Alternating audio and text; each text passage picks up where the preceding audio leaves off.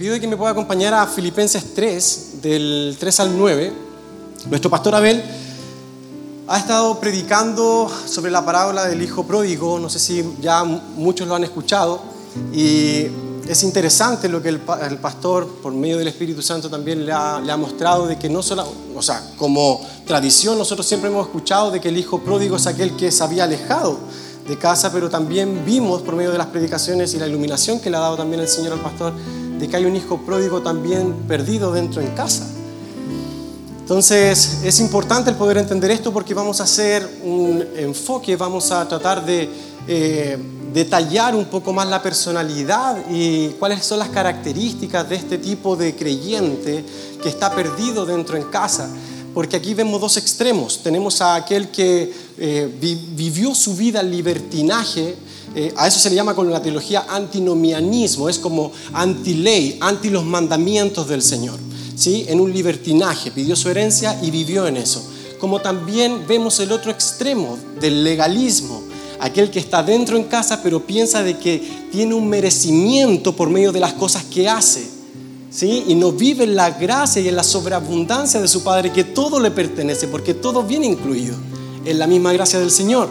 Por lo tanto, la carta a los filipenses nos va a estar ayudando un poco, nos va a dar luz de lo que el apóstol Pablo quería detallarle a esta iglesia. Se sabe de que el apóstol Pablo escribió esto encarcelado en Roma y em, la escribió con una motivación de querer agradecer a esta iglesia, porque esta iglesia hacía ofrendas y bendecía al apóstol Pablo, también buscaba la unidad dentro de esta carta del cuerpo de Cristo y exhortarlos en el cuidado de no caer en enseñanzas de falsos maestros.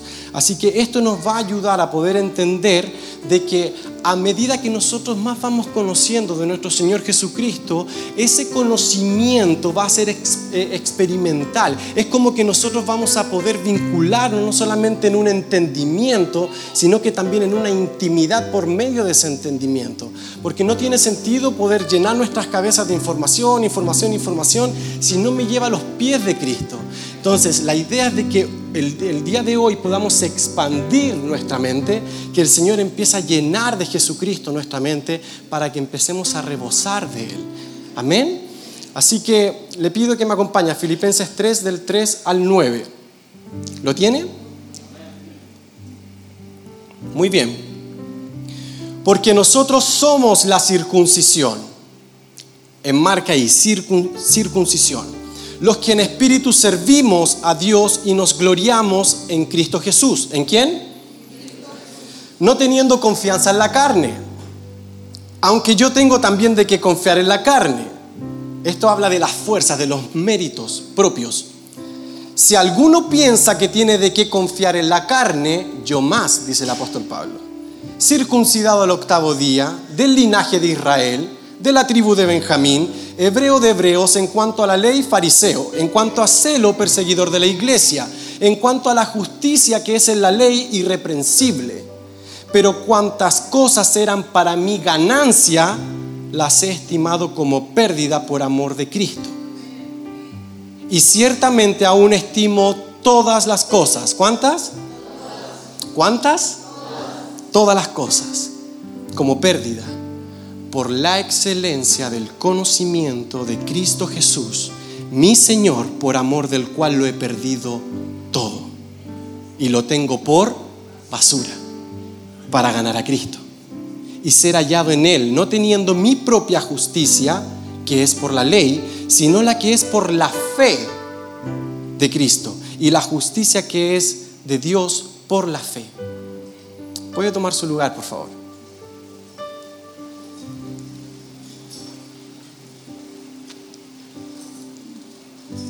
Entonces es importante el poder detallar de que nuestra gloria, lo que está mencionando finalmente el apóstol Pablo, no debe descansar por medio de nuestros propios méritos, por medio de nuestro currículum, por medio de todo lo que nosotros podemos llegar a hacer por medio de nuestras fuerzas, sino que debe descansar en el conocimiento de Cristo Jesús.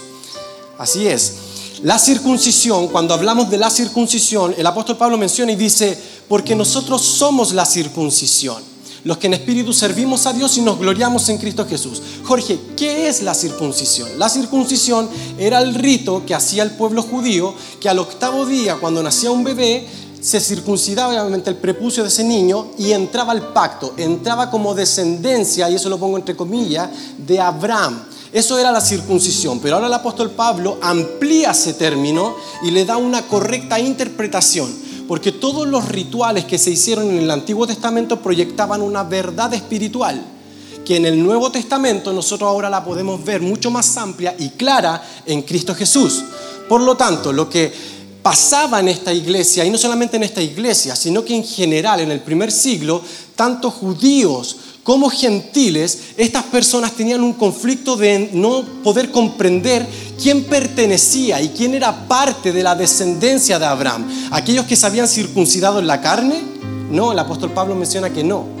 Los que realmente pertenecían y, y los que son, los que somos, eh, descendencia del padre Abraham son aquellos que han sido circuncidados en su corazón. Ahora, eso no viene por medio de nuestras fuerzas, no viene por medio de lo que nosotros podamos llegar a hacer, sino que eso viene de Dios, eso viene de un acto sobrenatural del Espíritu Santo que se genera en torno a una persona que ha depositado su fe en Cristo. Eso es lo que se produce en nosotros. Por eso no es llegar y decir, no, yo soy cristiano. ¿Realmente eres cristiano? Si es así, entonces tú has tenido un cambio sobrenatural en tu interior. Has tenido un cambio que ha hecho el Espíritu Santo de circuncidarte, hacerte parte del pueblo de Dios. Por lo tanto, el apóstol Pablo amplía este término y lo menciona aquí en Romanos 2 del 28 al 29. Romanos 2 del 28 al 29. Porque no es judío el que lo es exteriormente ni la circuncisión la externa en la carne, sino que es judío el que lo es interiormente, y la circuncisión es la del corazón, por el espíritu, no por la letra, no por la ley, no por cumplir los mandamientos, como el hijo que estaba dentro de la casa, no por cumplir lo que tiene que saber hacer en los ritos. Jorge, entonces no hay que hacerlo, sí hay que hacerlo, pero no le puedes dar mérito a eso. ¿Se va comprendiendo? Dice el apóstol Pablo, no por la letra, no por la ley, la alabanza del cual no, no, procede de los hombres, sino de Dios. Entonces los descendientes de Abraham no son aquellos que han sido circuncidados en su carne, no son aquellos que hacen las cosas por sus obras, son aquellos que hacen las cosas mediante el Espíritu Santo, mediante la gracia que ya ha sido depositada en la vida de un creyente nacido de nuevo. Por lo tanto, nosotros no podemos llegar y decir, somos hijos de Abraham, somos hijos de Dios, somos, hemos nacido en una iglesia, hermano. ¿Qué es eso? ¿Qué es eso cuando uno dice, no, si yo nací en una iglesia, nací en el Evangelio, hermano? No porque usted diga que tiene padres cristianos, eso lo hace cristiano usted. Es exactamente el mismo problema que entran estos judíos. Es exactamente el mismo problema que tenían en la primera iglesia. Ellos pensaban de que eran realmente parte de la descendencia de Abraham. ¿Por qué? Porque decían de que se habían circuncidado en la carne. Es exactamente el mismo problema que vemos hoy en día en la iglesia en general. Yo nací en una iglesia, por lo tanto soy hijo de Dios. No, más a todos los que le recibieron, a los que creyeron en su nombre, les dio la potestad de ser hechos hijos de Dios. Por lo tanto, esto viene de la fe en el Hijo, no por medio de lo que yo pueda llegar a hacer por mérito humano. Porque por más que tú me digas que tú naciste en una iglesia, por más que tú me digas que tú naciste en el Evangelio porque naciste de padres cristianos, eso no te hace cristiano. Lo que hace realmente parte a una persona de la descendencia de Abraham es poder comprender de que tienes una necesidad de un Salvador que tienen la necesidad de que tu pecado es tan grande que no puedes llegar a salvarte por ti mismo, no puedes llegar a hacer absolutamente nada por ti mismo. Necesitas de un Salvador quien te pueda limpiar, necesitas de un sumo sacerdote que pueda interceder por ti.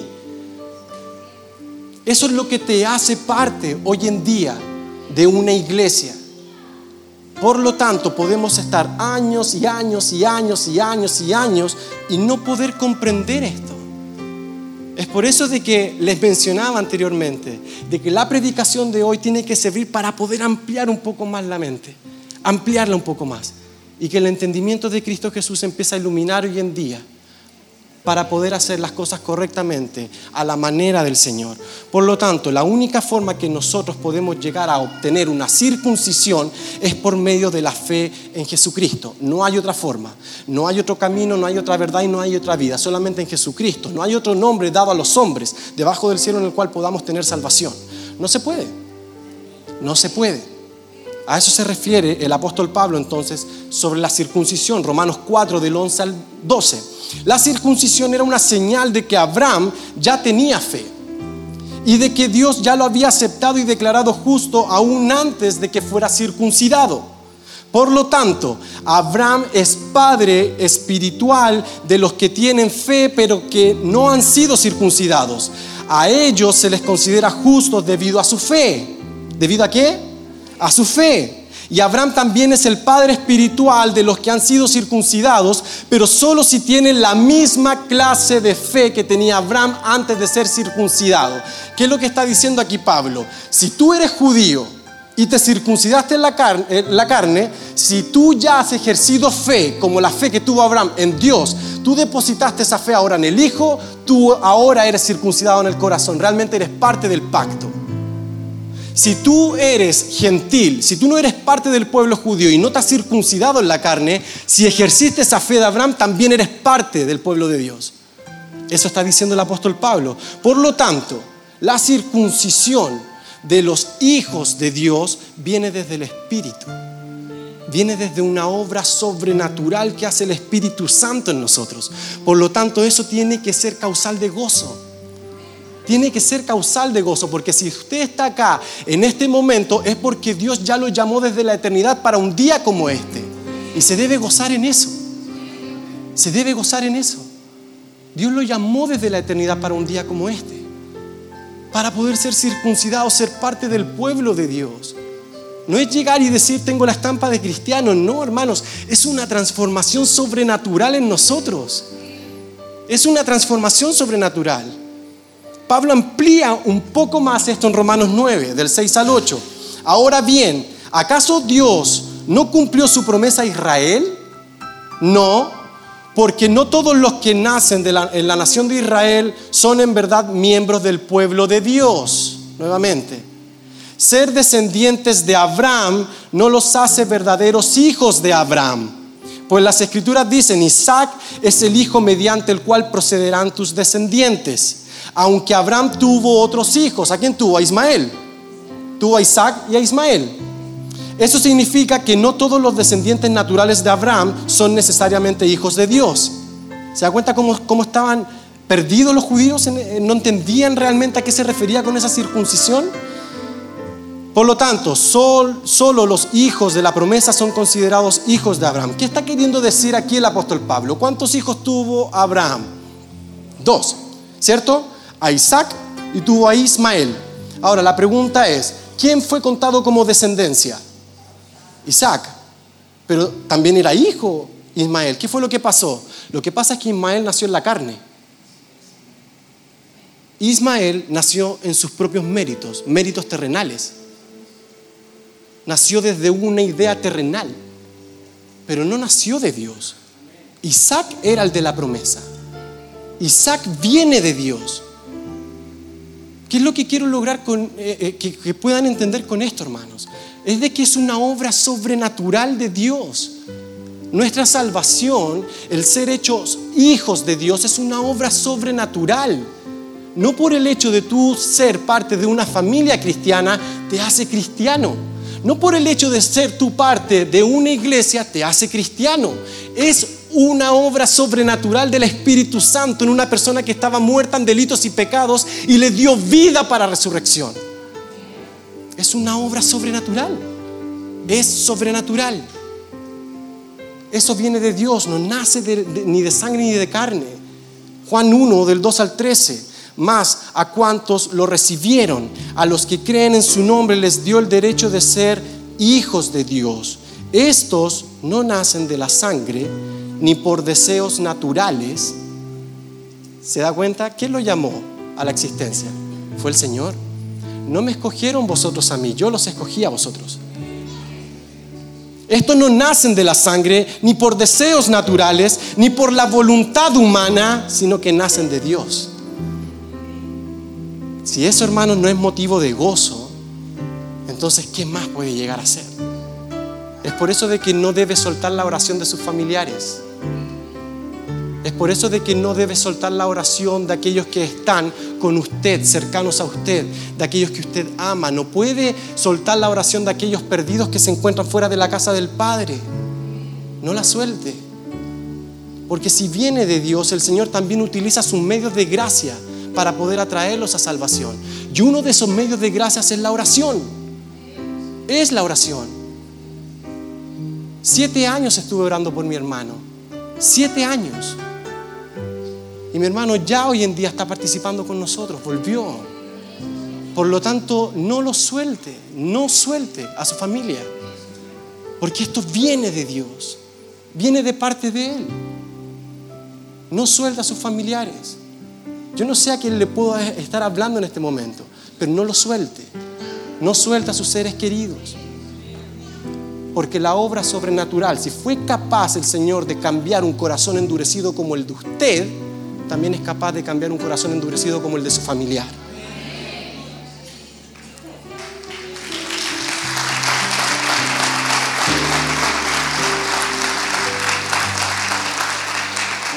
Por lo tanto, el apóstol Pablo menciona todo esto, menciona todo esto, para que nuestro descanso nunca, hermanos, se centre en nuestras obras nunca se centre en lo que nosotros podemos llegar a hacer. No se pierda dentro de casa. No se pierda dentro de casa. Filipenses 3, del 4 al 8. Aunque yo tengo también de qué confiar en la carne. Si alguno piensa que tiene de qué confiar en la carne, yo más. Circuncidado al octavo día del linaje de Israel, de la tribu de Benjamín, hebreo de hebreos en cuanto a la ley fariseo. Y ahí menciona todo el currículum el apóstol Pablo. Pero cuántas cosas eran para mi ganancia las he estimado como pérdida, porque sabe de que eso no corre, sabe de que eso no cumple, por la excelencia del conocimiento de Cristo Jesús, mi Señor, por amor del cual lo perdí todo. Lo tengo por basura. Esa palabra en su original es estiércol, lo tengo por basura para ganar a Cristo. Y eso nos lleva a nuestro segundo encabezado, que es la supremacía de Cristo en todo. Y ahora le pido que se pueda ajustar su cinturón, hermanos, porque vamos a empezar a andar mucho más rápido. Esto rompe con todo esquema y echa por debajo todo pensamiento y enseñanza que escape de la supremacía de Cristo en todo lo que tiene que ver con la vida de su iglesia. Cristo tiene una supremacía tanto en la predicación, en la alabanza y en todo lo que nosotros podemos llegar a hacer en nuestra vida cristiana. ¿Quieres sacar tus títulos? ¿Quieres mostrar cuánto has logrado? ¿Quieres mostrar cuánta ley puedes llegar a cumplir? No, hermanos, todo eso lo tienes que tener por basura. Jorge, tenemos que dejar de cumplir los mandamientos. No. Hay que seguir cumpliéndolos. Pero nunca le otorgue merecimiento al hecho de estar cumpliendo los mandamientos. No se equivoque, no se pierda dentro de casa. Por lo tanto, todo eso lo debe tener por basura, por la excelencia del conocimiento de Cristo Jesús. La supremacía de Cristo quita todos los requisitos que tú puedes llegar a tener para poder agradar al Señor por medio de tus propias fuerzas y muestra la naturaleza del Hijo eh, puesta sobre la vida de un creyente. Porque si nosotros empezamos solamente a dar buenos comentarios, charlas motivacionales, pero no tiene como a Cristo en centro de ese mensaje, solamente te voy a conductuar Solamente te voy a conductuar, pero no va a haber un cambio de naturaleza. No hay un cambio de naturaleza en eso. Porque lo que necesitamos nosotros es un cambio de naturaleza. Las obras vienen por consecuencia a lo que Cristo ya es en nosotros. Es una experiencia sobrenatural en nosotros que nos transforma. Quita un corazón de piedra, pone un corazón de carne, infunde un nuevo espíritu para andar en sus ordenanzas, guardar sus decretos y cumplirlos. Eso dice Ezequiel. Por lo tanto, si nosotros hacemos charlas motivacionales, lo único que vamos a hacer es conductuarlos. Los 10 pasos para poder ser feliz en la vida. No, hermanos. Usted va a perder su vida para poder hallarla en Cristo. Para poder hallarla en Cristo. Porque estamos en Él. Estar en Él es más real incluso que estar dentro de este auditorio, hermano. Estamos en Cristo. La supremacía de Cristo debe estar en todo. Nuestro mensaje debe ser cristocéntrico para el cambio de naturaleza en el cristiano, para su perfeccionamiento a su propia imagen. Si nosotros conductuamos a cada una de las personas que nos está escuchando, hermano, eso va a tener fecha de término. Pero sabemos de que la senda de los justos es como la luz de la aurora que va en aumento hasta que el día es perfecto. Por tanto, si el Señor comenzó una obra en usted, la va a terminar. La va a terminar. Pero debe predicar a Cristo. Debe mostrar a Cristo. Todo lo que tenga que ver con enseñanzas que te aparten la mirada de nuestro Señor Jesucristo, que te quiten la mirada de su revelación, debe ser desechada, debe ser quitada. Dese cuenta de cómo predicaban los apóstoles. Dese cuenta de cuál era el mensaje de los apóstoles, de la primera iglesia. Era cristocéntrico. Todo era Cristo. Porque en Él finalmente está todo. Él lo envuelve todo. Él lo llena todo. En Él subsisten todas las cosas. En Él subsisten todas las cosas. Todo lo que tenga que ver con enseñanzas que te aparten la mirada de Jesucristo hay que saber desecharla. Porque solamente va a atacar tu comportamiento, pero no tu naturaleza. Va a ser temporal. Necesitas realmente el poder escuchar de Jesucristo para ser transformado, para ser inspirado. Eso te va a empujar. El amor de Cristo nos constriñe, nos empuja dice el apóstol, pensando esto, que si uno murió por todos, luego todos murieron. Y por todos murió para que los que viven ya no vivan para sí, sino para aquel que murió y resucitó por ellos. Por lo tanto, sí, estamos muertos en Cristo. Con Cristo estoy juntamente crucificado, pero también tenemos vida en Él. Morimos a nosotros mismos para vivir en Cristo. Es un cambio sobrenatural. Por eso las obras finalmente van a ser consecuencia, hermano. Tiene conflictos con la batalla contra el pecado, hermano. Lea más de Cristo. Vincúlese más a Cristo. Pídale al Señor, Señor, revélame tu palabra, tu Hijo. Porque a medida que más va conociendo de Cristo, más identidad va teniendo de Él. Más identidad de hijo va a tener. Va a saber lo que le agrada y lo que le desagrada a su Padre porque está en Cristo.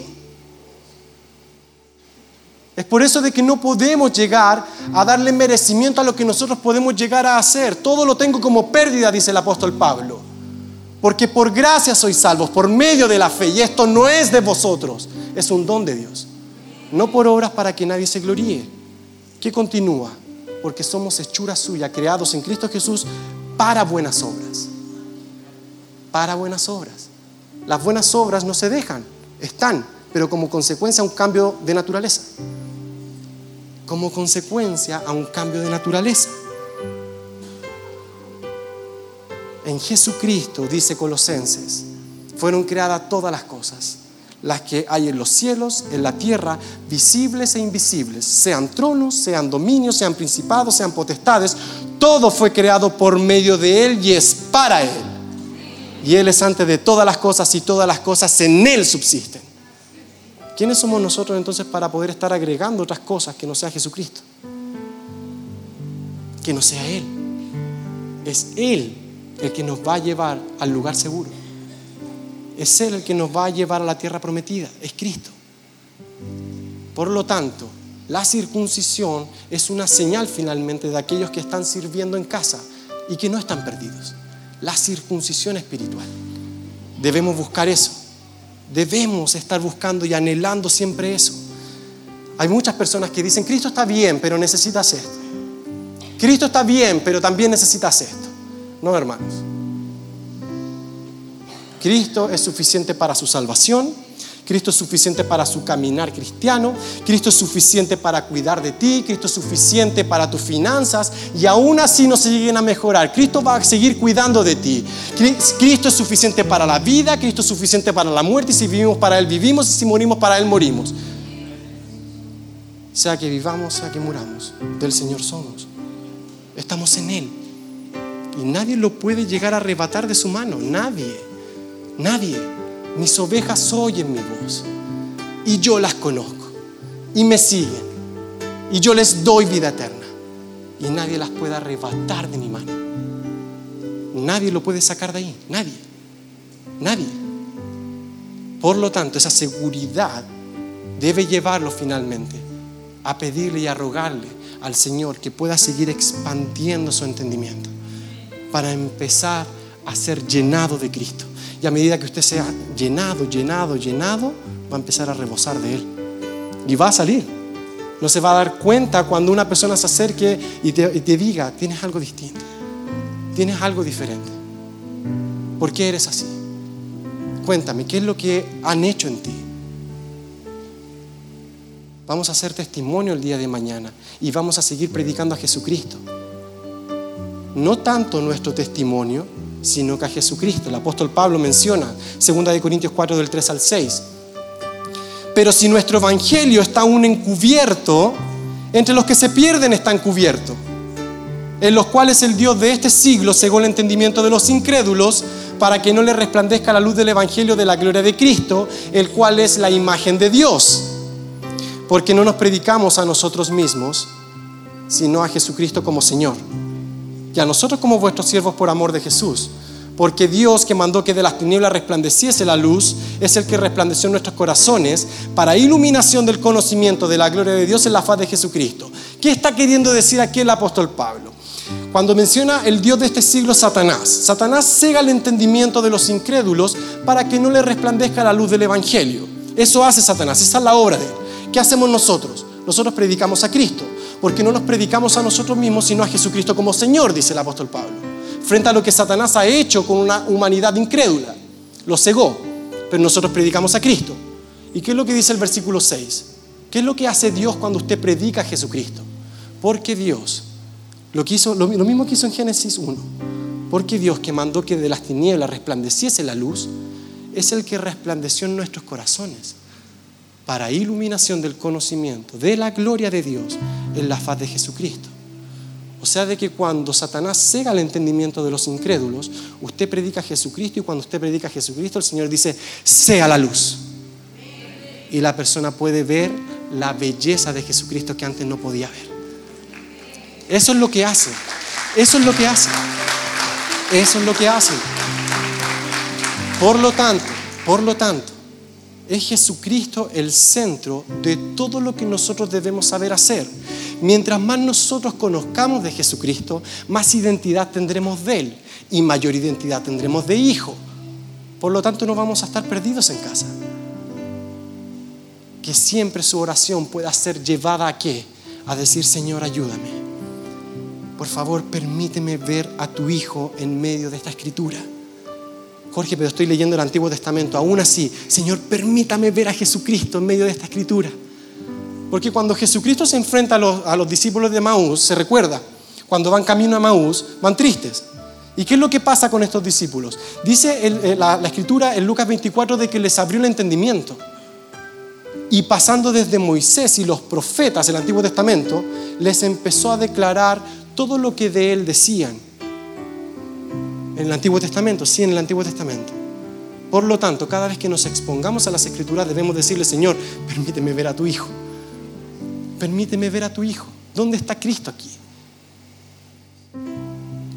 Debemos pedirle al Señor ese entendimiento, pero no un entendimiento de empezar a engordar nuestras cabezas, de empezar a gigantar nuestras cabezas, sino que eso lo podamos llevar inmediatamente al filtro de nuestro corazón y que no solamente el Señor nos pueda dar un conocimiento de quién es Cristo, sino que también nos dé un carácter de quién es Él. Vimos su gloria, gloria como la del unigénito de Dios, lleno de gracia y lleno de verdad. Cuidado con caer solamente en verdad y sin gracia. Y cuidado en caer solamente en gracia y sin verdad. Mantenga ese equilibrio de lo que ha hecho Jesucristo, como, él, como era Él en su esencia. Lleno de gracia y lleno de verdad si hay un conocimiento de Él, eso nos debe llevar a una humillación delante de Él, a una intimidad delante de Él, a doblar nuestras rodillas delante de nuestro Padre por tan gloriosa revelación que me está entregando. Eso no te puede llevar a la soberbia. El apóstol Pablo lo tenía claro eso, todo lo tenía como pérdida por amor de, Jesucristo, por el conocimiento de Jesucristo. Todo lo tenía por basura. Por lo tanto, eso nos debe llevar a la humildad, a la sencillez. Se me acabó la hora. Serio. Bien, hermano. Se me acabó la hora, hermano. Y voy todavía, me falta mucho. Vamos a ir terminando. ¿Me da cinco minutos? ¿Sí? Como dice nuestro pastor, esto no, esto no, esto no, esto sí. Cristo entonces, hermanos, está en una revelación completa. En el Antiguo Testamento nosotros lo veíamos como sombras. Eran sombras, sombras. Hablaban de Él, pero eran sombras. En estos postreros días nos ha hablado el Padre por medio del Hijo revelado. Hoy en día nosotros tenemos la capacidad de poder verlo, no por méritos humanos ni fuerzas humanas, sino que por medio de lo que el Espíritu Santo puede llegar a hacer al iluminarte el entendimiento, cuando tú te expongas a las Escrituras. Por lo tanto, de Génesis 1 a Apocalipsis 22, 21, completamente está hablando de Jesucristo. Pídele al Señor el poder verlo, para poder darle una correcta interpretación. Y eso que a medida que nosotros vamos recibiendo va a ir cambiando nuestra naturaleza. Créame hermano, tarde o temprano. En algunos se va a manifestar un fruto como una avalancha. Impresionante. ¿Cuánto fruto puede llegar a dar un hermano? Como en otros va a ser goteo a goteo. Goteo a goteo. Pero va a seguir siendo una senda como la luz de la aurora. Hasta que el día sea perfecto. Descanse en eso. Pídele al Señor entonces el poder tener una mayor revelación de quién es Jesucristo. Póngase de pie, por favor.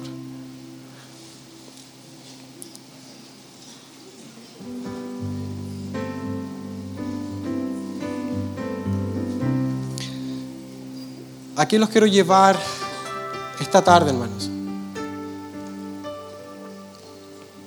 A que no sea una predicación más.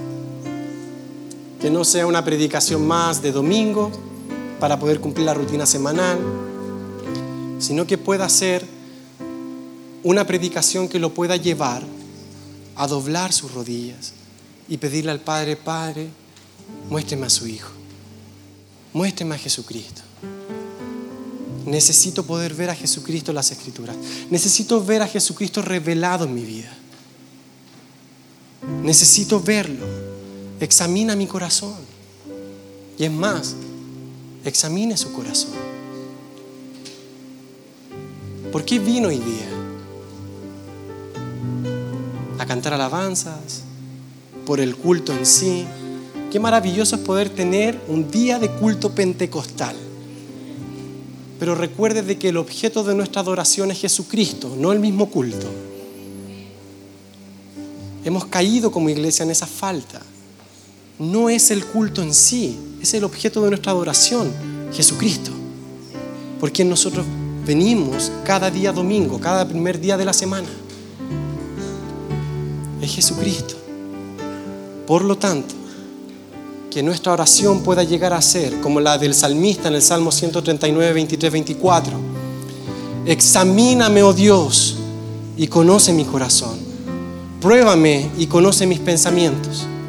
Y ve si hay en mí camino de perversidad y guíame en el camino eterno. Sabemos de que el único camino eterno, verdad y vida se encuentra en quién? en Jesucristo. ¿Se da cuenta de que justamente este versículo proyecta una verdad eterna? Que es hallada en Jesucristo. Por lo tanto, al único y digno Dios, a nuestro Señor Jesucristo, sea toda gloria, todo honor y toda honra por los siglos de los siglos. Amén. Amén. Vamos a alabar, hermano.